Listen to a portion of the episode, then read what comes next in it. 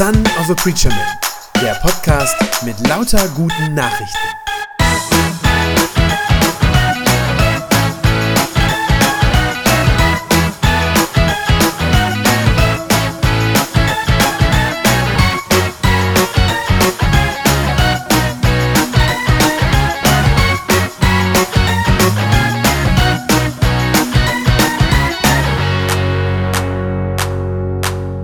Ja, ich habe gerade am Anfang schon gesagt, alle Themen im Monat Juni sind eure Themen. Das sind die, die manche von euch zumindest in dieser Internetumfrage eingegeben haben und gesagt haben, das würde mich oder das würde uns einmal interessieren. Und die Frage für heute oder so wie sie in dieser Umfrage, in dieser Internetumfrage gestellt wurde, hieß, wie kann ich vergeben und vergessen? Wie kann ich vergeben und vergessen? Das hat jemand gefragt. Die Umfrage war anonym. Ich weiß also nicht, wer von euch das war, aber das äh, macht ja auch nichts. Das ist nicht weiter wichtig. Wie kann ich vergeben und vergessen? Und ich habe daraus den Titel für den heutigen Gottesdienst abgeleitet, die neue Freiheit, weil ich glaube, dass diese Frage, wie kann ich vergeben und vergessen, im Kern die Frage nach Freiheit ist. Wer auch immer das war, der diese Frage gestellt hat, er oder sie drückt mit dieser Frage ja eine Sehnsucht aus. Die Sehnsucht danach, etwas loszuwerden. Irgendwas, was ganz tief drin sitzt. Irgendeine Verletzung, irgendein Unrecht vielleicht, das passiert ist. Irgendwas, was diese Person gefangen hält. Und deshalb stellt sie diese Frage. Es gibt ja durchaus sehr viele verschiedene Dinge, die unser Leben gefangen halten können oder uns das Leben schwer machen können. Ich glaube aber tatsächlich, kaum etwas oder vielleicht kann man sogar sagen, nichts belastet so sehr, nichts macht das Herz so schwer, nichts hält die Seele so gefangen wie erlittenes Unrecht oder wie unvergebene Schuld. Und zwar in beide Richtungen gleichermaßen, in beide Richtungen. Wenn jemand dir Unrecht angetan hat, zum einen, oder wenn du jemand anderem Unrecht getan hast. Vielleicht kennst du das. Irgendjemand hat dir echt übel mitgespielt, hat dich sehr gekränkt, hat dich verletzt. Vielleicht jemand, von dem du es nie gedacht hättest. Und du kannst, zumindest wenn das noch sehr frisch ist, diese Wunde, du kannst an nichts anderes mehr denken. Wenn der Chef schon wieder nur die Leistungen der anderen sieht, von den Kollegen, und deine eigenen nicht beachtet und du dich täglich darüber ärgerst und anfängst deinen Chef zu hassen und mit diesem Gefühl morgens schon ins Büro gehst, wenn dich, wir sind ja auf dem Autohof heute hier, wenn dich der Verkäufer beim Gebrauchtwagenkauf übers Ohr gehauen hat und du diese Wut in dir darüber herumträgst, dass du betrogen worden bist und du kannst dich noch nach Jahren daran erinnern. Das geht nicht richtig weg. Oder ich glaube, die schlimmsten Verletzungen sind die, wo es wirklich ganz persönlich ist, auf so einer persönlichen Ebene, wenn dein bester Freund auf einmal Lügen über dich verbreitet irgendwo und du Tag und Nacht nur noch daran denkst, wie er das Vertrauen gebrochen hat und irgendwie überlegst, wie kann ich dem das heimzahlen. Wenn das passiert, wenn diese Dinge passieren, dann hält dich die Schuld anderer Menschen, also das, was sie dir angetan haben, das hält dich gefangen. Das, was dir angetan wurde, das macht dich dann unfrei. Genauso schlimm ist es aber, wenn du Unrecht getan hast. Wenn du jemand anderen verletzt hast dann ist es die Schuld, dieses Bewusstsein für die eigene Schuld, die dann auf deiner Seele liegt und die deine Gedanken gefangen nimmt. Jedenfalls, wenn du nicht ein völlig abgestumpfter Mensch ohne Gewissen bist.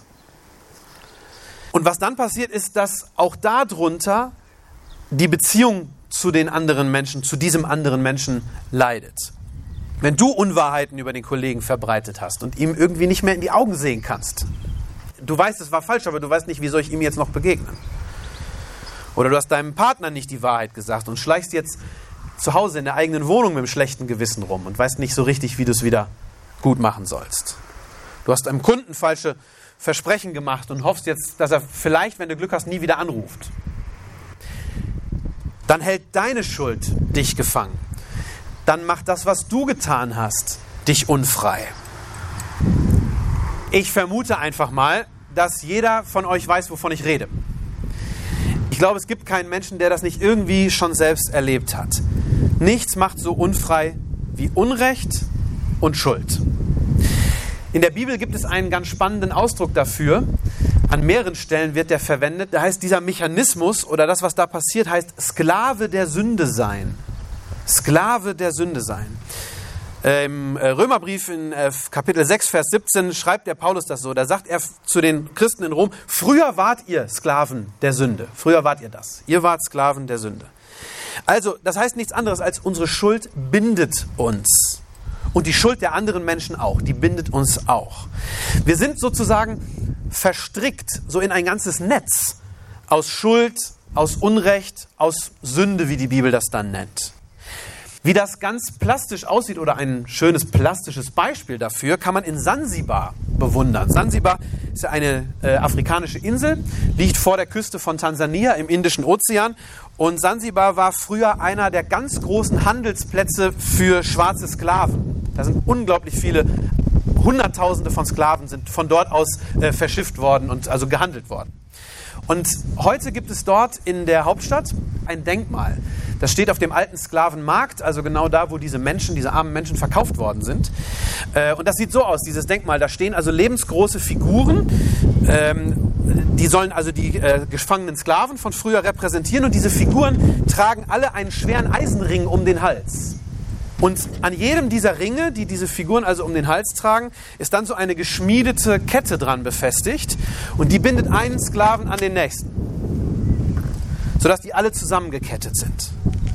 Und so stelle ich mir das vor, so stelle ich mir bildlich meine Schuld vor und die Schuld anderer Menschen.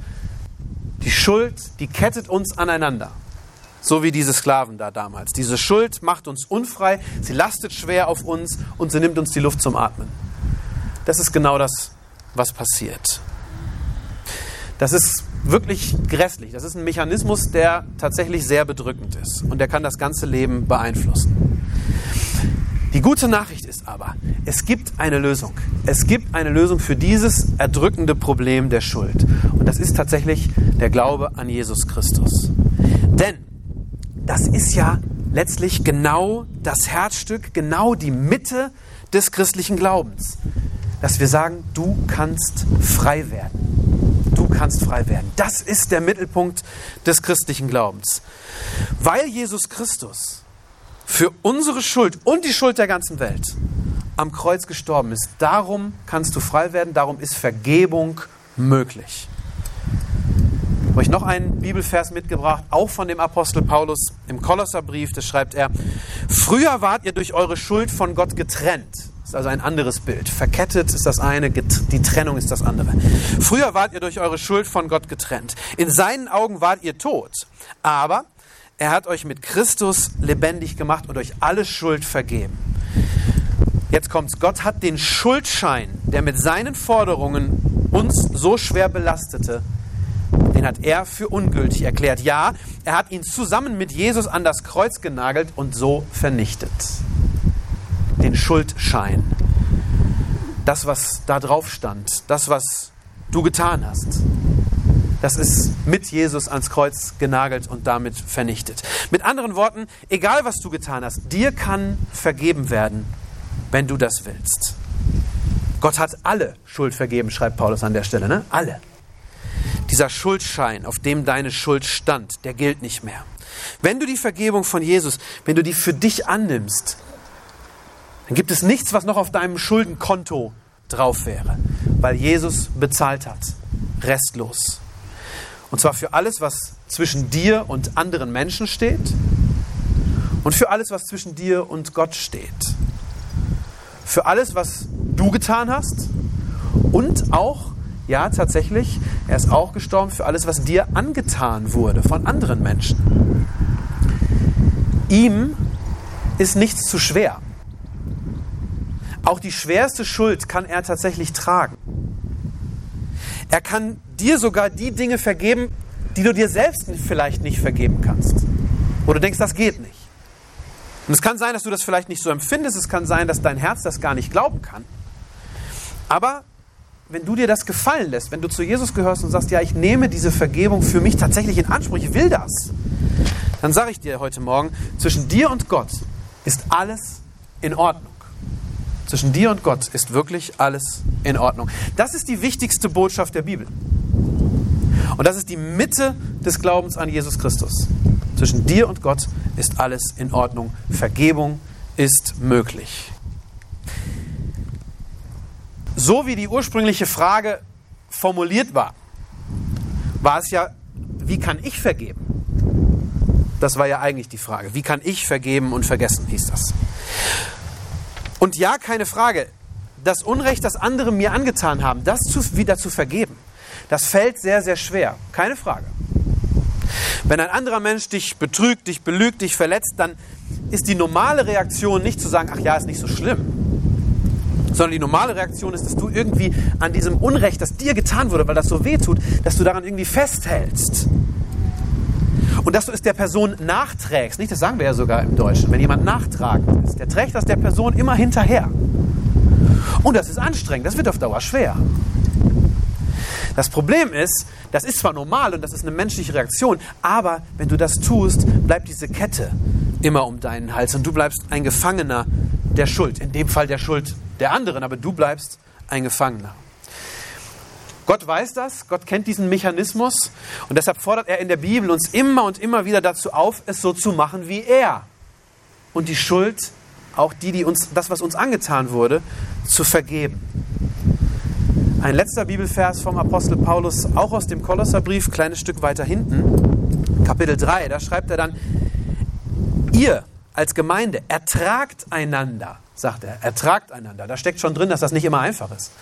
Ertragt einander und vergebt euch gegenseitig, wenn jemand euch Unrecht angetan hat. Denn auch Christus hat euch vergeben. Und ich glaube, genau das ist der Schlüssel. Genau das ist der Schlüssel. Wir können vergeben. Warum? Weil Gott zuerst vergeben hat. Was da drin steckt in diesem Vers von Paulus ist, das, was Gott für dich getan hat, das sollst du jetzt anderen tun. Nämlich diese Ketten der Schuld zerbrechen, ablegen, anderen Menschen vergeben, so wie dir vergeben wurde. Ganz bestimmt ist das leichter gesagt als getan. Ganz bestimmt. Vergebung ist keine Kleinigkeit. Vergebung kann sehr schwer sein und wird dich vermutlich viel kosten. Gott hat es auch viel gekostet. Ihn hat es seinen eigenen Sohn gekostet. Und je größer das Unrecht ist, das du erlitten hast, das dir angetan wurde, desto schwerer ist das, zur Vergebung durchzudringen. Und desto länger dauert das auch, Vergebung aussprechen zu können. Aber und ich hoffe, das ist deutlich geworden mit diesem Bild von den Ketten. Die Vergebung ist am Ende alternativlos, wenn du frei werden willst. Es gibt keinen anderen Weg in die Freiheit. Deswegen zum Schluss drei Gedanken oder drei Schritte, wie das denn jetzt wirklich geht. Ganz konkret, wie geht das jetzt? Es gibt drei Schritte, die oft empfohlen werden, auch von Psychologen, von Psychotherapeuten, die sagen Folgendes. Wenn dir Unrecht getan wurde, dann ist das Wichtigste oder der erste Schritt ist, dass du dieses Unrecht aufarbeitest. Im Gespräch mit jemand anderem. Also nicht nur in dich alleine hineinfrisst. Damit nicht alleine bleiben, sondern dir jemanden suchen, dem du vertraust und dem du davon erzählen kannst, dem du sagen kannst, was passiert ist und auch warum es dich so verletzt hat. Das ist der erste Schritt, ein ganz, ein ganz großer und ganz wichtiger Schritt. Vergebung heißt nicht es unter den Teppich kehren. Das wäre ein völlig falsches Verständnis. Im Gegenteil, der erste Schritt holt erstmal alles so richtig hervor und so richtig ans Licht, dass klar wird, was passiert ist. Der zweite Schritt findet dann auch in diesem Gespräch statt, dass man nämlich das Unrecht, was passiert ist, auch echt beim Namen nennt. Es als Unrecht bezeichnet, nicht sagt, ach ja, war ja nicht so schlimm. Gerade Menschen, die zurückhaltende Naturen sind, die demütig sind, die sagen oft, ja, ach, vielleicht war es auch nicht so schlimm. Doch, es war schlimm.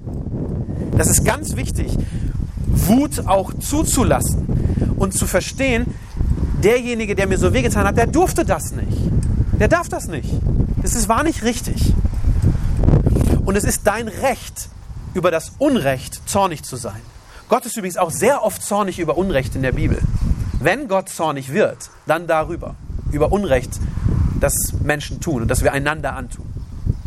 Also, das auch zulassen und zu sagen, ja, ich bin wütend und ich habe da auch ein Recht zu.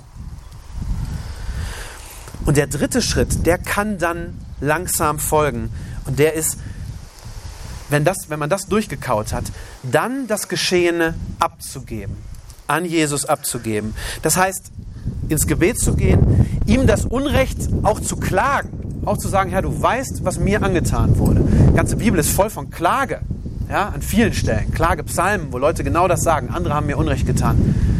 Das darf man auch vor Gott aussprechen und dann versuchen, es loszulassen und an ihn abzugeben und zu sagen, Herr, kümmer du dich drum. Kümmer du dich um dieses Unrecht. Ich will nicht Rache nehmen, sondern Herr, kümmer du dich drum. Vergebung, das ist wichtig zu verstehen, Vergebung ist am Ende kein Gefühl. Wenn es ein Gefühl wäre, wäre es unendlich schwer, dann würde es gar nicht gehen. Sondern Vergebung ist am Ende eine Entscheidung. Ich will das jetzt. Ich will das jetzt. Das ist ein Weg, den du ganz bewusst gehen musst. Wie gesagt, es ist kein schneller Weg. Vergebung kann dauern. Tage, Wochen, Monate, manchmal Jahre. Und es ist auch kein leichter Weg. Aber es ist nötig, um frei zu werden. Und das Gute ist eben dieses, du musst diesen Weg nicht alleine gehen. Jesus ist sozusagen der Experte für Vergebung, wenn ihr so wollt. Jesus ist wirklich der Experte für Vergebung. Ihm ist es nicht zu schwer. Er, der deine Schuld getragen hat, kann auch die Schuld anderer Menschen tragen. Er, der dir vergeben kann, kann dir auch helfen, anderen Menschen zu vergeben. Er ist der Experte dafür. Gib es an ihn ab. Wenn du das tust, wenn du diesen Weg mit Gottes Hilfe gehst, dann wirst du frei. Dann wirst du frei. Wenn du selbst Vergebung für deine Schuld erlebst, oh, das ist Aufatmen. Dann fallen die Ketten ab. Und wenn du Vergebung über andere Menschen aussprichst, das ist Freiheit. Das ist Loslassen von Bitterkeit und von Hass und von schlechten Gefühlen. Das ist Freiheit. Viele denken ja oft, äh, das ist so ein Stereotyp, der Glaube macht unfrei. Aber ich sage dir, das Gegenteil ist wahr. Nichts und niemand macht dich so frei wie Jesus. Warum? Weil er Vergebung möglich macht. Das ist die neue Freiheit.